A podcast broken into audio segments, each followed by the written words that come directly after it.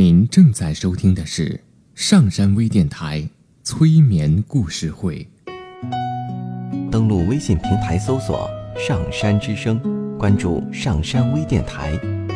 刘铁铮新浪微博艾特心理咨询师刘铁铮，微信平台搜索“铁铮心理”。欢迎收听今天的节目。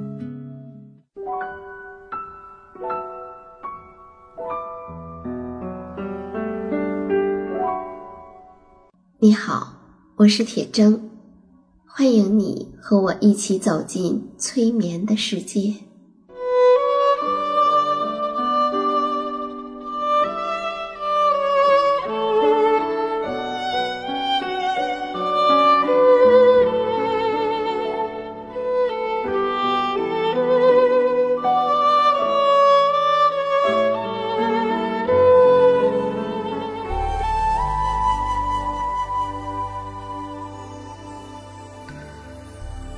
催眠并不是催人睡觉的意思，催眠也并不神奇，它是一种特殊的意识状态，在这种状态中，人们的注意力不是跑来跑去的，而是聚焦在某一个焦点上。事实上，催眠就发生在我们身边，每一天。现在，请你坐下或者躺下，调整你身体的姿势，去体会催眠的感觉。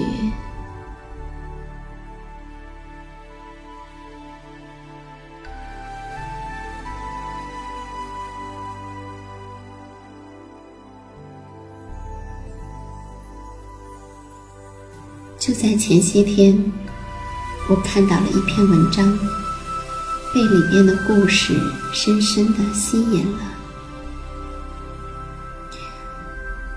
文章中讲述了这样的一个故事：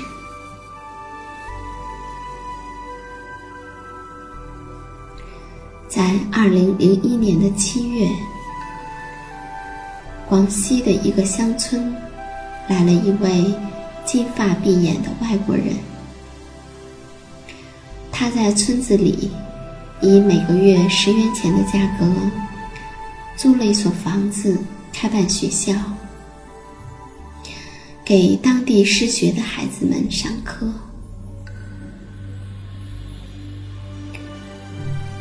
村子不通电话，也不通公路，当地人。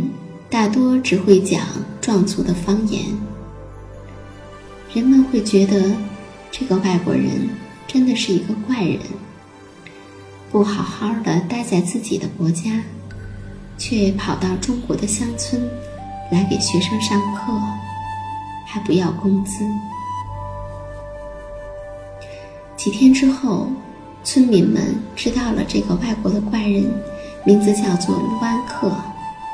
是德国人，他不吃肉，不喝酒，不抽烟，不赌博。当地人从来都没有想过，会有一个外国人自愿到山村给孩子们上课。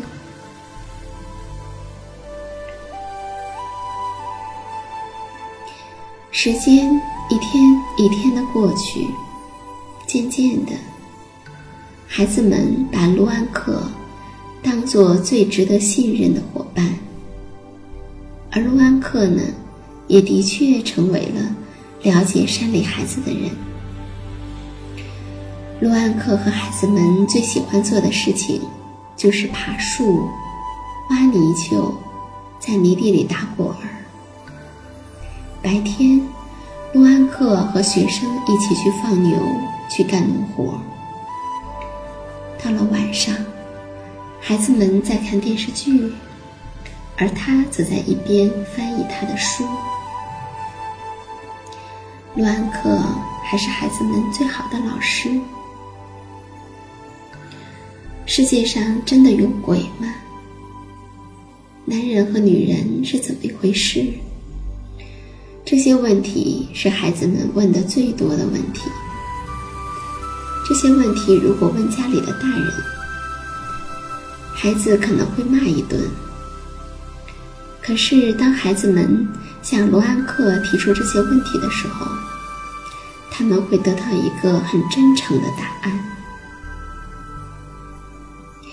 记者问道：“那关于鬼的问题，你会怎么跟学生解释呢？”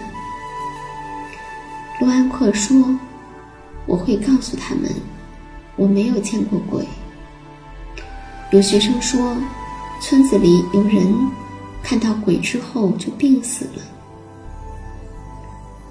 我就告诉他们，是这个人生病了，出现了幻觉才会见到鬼，不是鬼把人害死了，而是这个人本来身体就不好才死的。”记者又问：“那关于性的话题呢？你是怎样说的？”卢安克说：“中国的大人一般不愿意和孩子谈性的话题，但事实上，当孩子提出来，表示他已经知道了一些信息。只要大人愿意去了解孩子所知道的东西。”孩子往往就会很满足，也就不会再继续问下去了。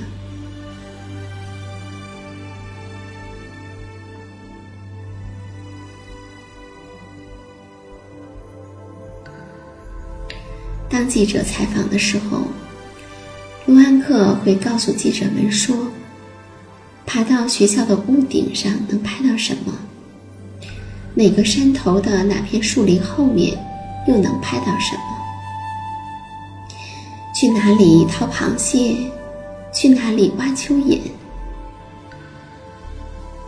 他在这里？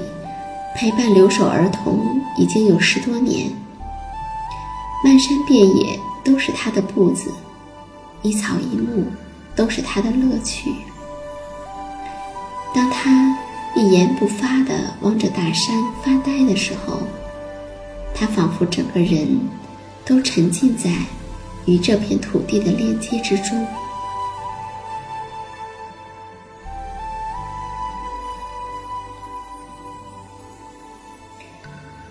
记者们来到一个留守儿童小罗的家中，小罗兴冲冲的给大家做晚饭，窝扁豆、淘米、摘小西红柿，各种忙碌。电饭煲的旋钮已经生锈了，他用一把大钳子咬着开关拧开，把米倒进去。炒菜的时候也很老道，炒啊翻啊拌啊调啊，动作极为熟练。问他是谁教的，他说烧着烧着，自然就会了。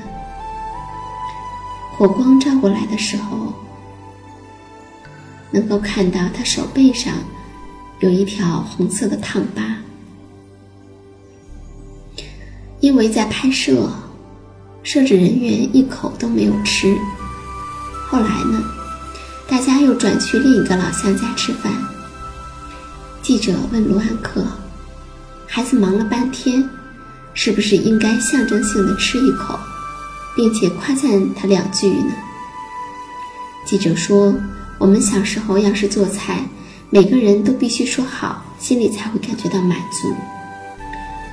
卢安克说：“他应该不会在意的。”记者问：“孩子们不是都需要夸吗？”卢安克淡淡的说：“不，他们需要真。”他比谁都更了解这些留守的儿童，了解他们内心的孤独和敏感。了解他们不需要成人世界的应酬和客套，就像他在《农村支教指南》里写的，他们最需要的就是看到有一个人作为真实的自己而存在。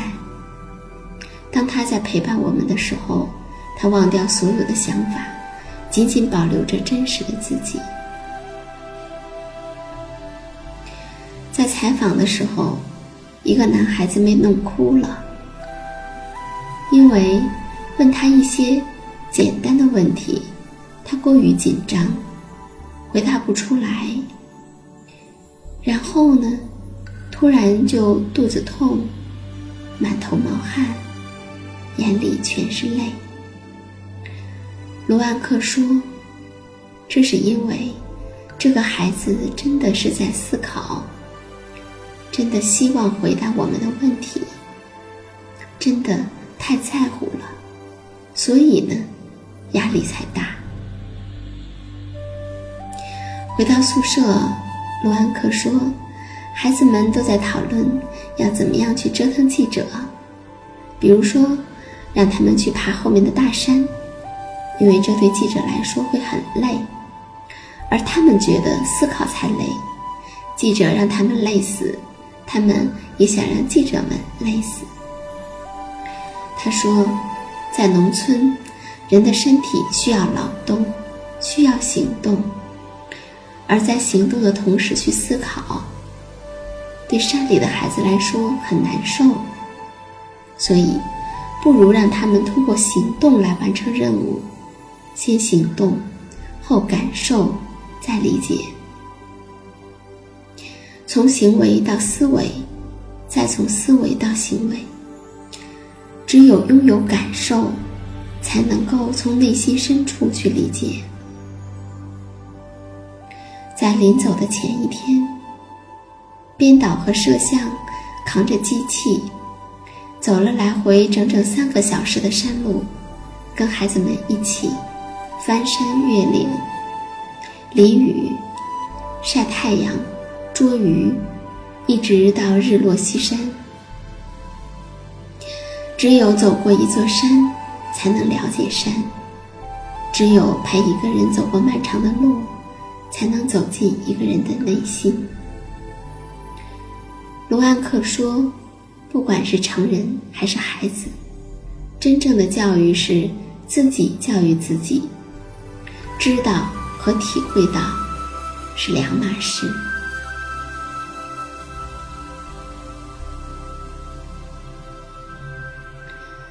他说：“有许多志愿者来了，总是喜欢让孩子去宣泄他们内心的痛苦，让他们意识到城乡的差别，让他们盼望去大城市，渴望脱离农村，为了这个目标去努力学习。一定要让他们对自己的生活现状感到不满。”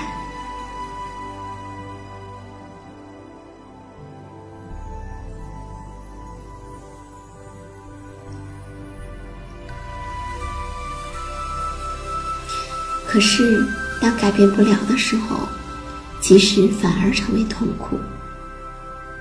他们从小没有家长，没有家，而体验和创作可以给他们归属感。创作就是玩儿，玩儿就是创作。罗安克跟孩子们拍的剧，几乎算不上一个电视剧。主角的扮演者更换了十几次，由学生们自告奋勇，大家投票轮番扮演。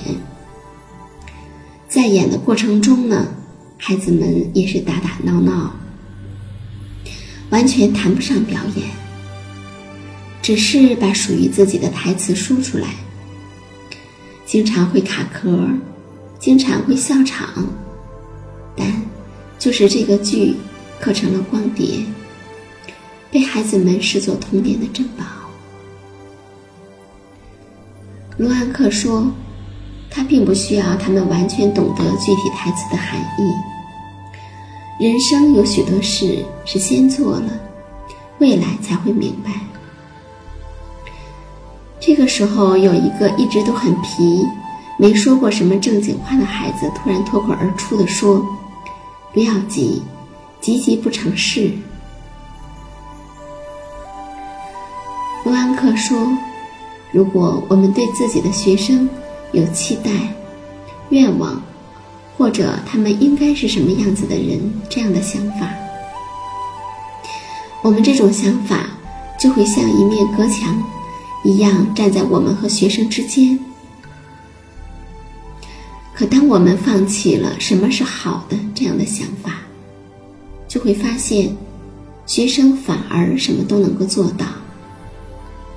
那是因为放弃了之后，就可以做到不带偏见的去观察，而通过观察，能够找到最符合他们的角度。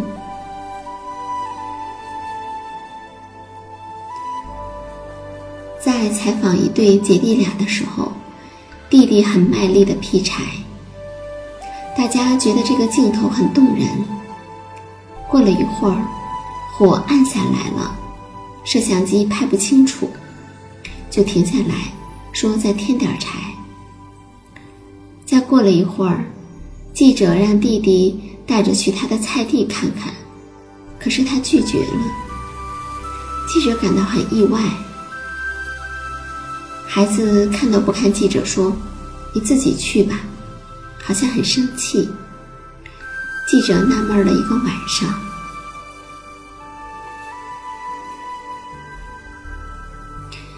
第二天，罗安克解释说：“那个时候正烧火，你说你冷了，他很认真的，一定要把那个木柴劈开来给你取暖。可后来他发现，你其实是有目的的。”你想让采访有一个好的气氛，有做事情的镜头，有火的光，有等等等等的目的。他发现的时候，觉得你没有百分之百的把自己交给他，他觉得你不真，就不愿意接受你，所以才不愿意的。洛安克说，目的是好的，但是是空的。因为是假的。他说：“以前我的思考都在头脑里发生，我能想到，但我发现我做不到。现在我很少思考，更多的去感受，反而做到了我之前想做而做不到的，因为思考变成了生活。”变成了行为。当记者问：“你认为孩子应该是怎样的呢？”洛安克说：“如果自己作为老师，带着一种想象，想象孩子该怎么样，总是把他们的样子跟觉得该怎样去比较，这是教育上很大的障碍。”因为这样就没办法跟他们建立关系，这个想象就好像有一面墙挡在了学生和我们之间，所以我们要尽量的放弃这个想象。他说：“我以前考虑过很多方法，后来我放弃了，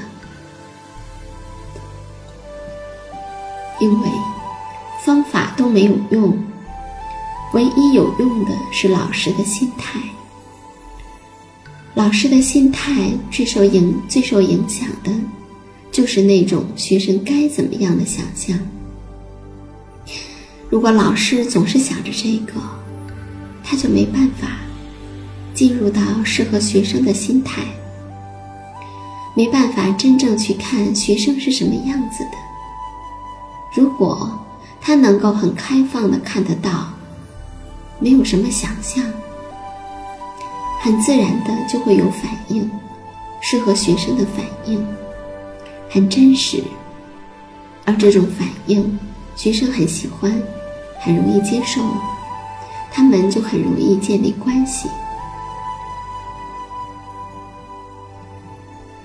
语言很多的时候是假的，他说，一起经历过的事情。才是真的。